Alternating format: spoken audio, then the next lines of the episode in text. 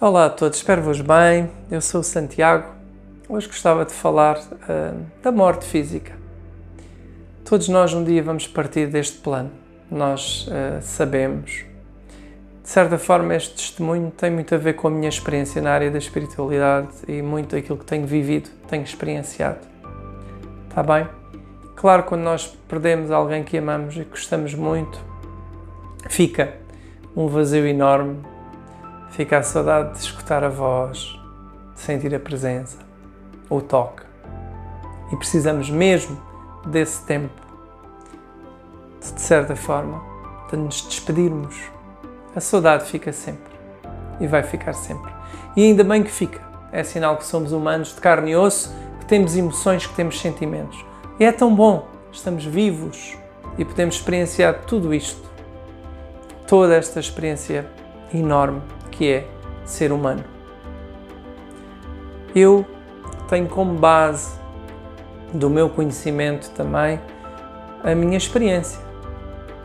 E quero-vos só contar dois episódios de duas pessoas que eu acompanhei até à sua partida. Ambas com doenças terminais. Uma querida amiga, uma mulher lindíssima, que acompanhei em inúmeras sessões. Foi um trabalho muito profundo, muito bonito, onde de certa forma hum, ela teve a oportunidade de fazer perdões internos e de partir leve. No dia em que a fui visitar, o último dia que a vi fisicamente ao hospital, a minha amiga estava irreconhecível, não é? Porque a doença levou a um estado uh, mesmo uh, físico muito delicado. Sentei-me numa cadeira, fechei os olhos, conectei-me e via o seu corpo de luz sobre o seu corpo físico. O corpo físico, sou sincero, até gostava a encarar, porque estava mesmo muito debilitado. O corpo de luz dançava, dançava enchia aquela sala de luz.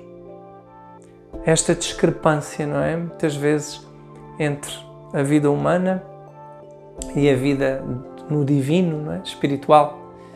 E fiquei confortado, coração cheio, e senti naquele momento que esta libertação, que aquela dança, aquela luz toda, simbolizava o fim um sofrimento, um enorme sofrimento.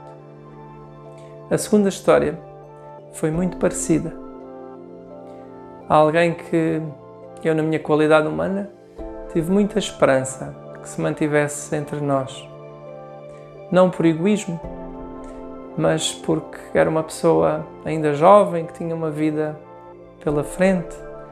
Mas pronto, a sua hora foi aquela. Partiu, não tive a oportunidade de me despedir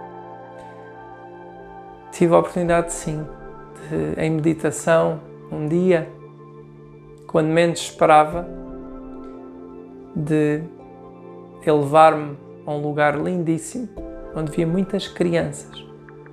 Ouvia os seus risos, as suas gargalhadas de alegria, e no meio daquelas crianças todas, vi esta querida, esta pessoa linda que conheci que estava feliz, feliz, feliz, com um sorriso enorme, com muita luz, com muita paz.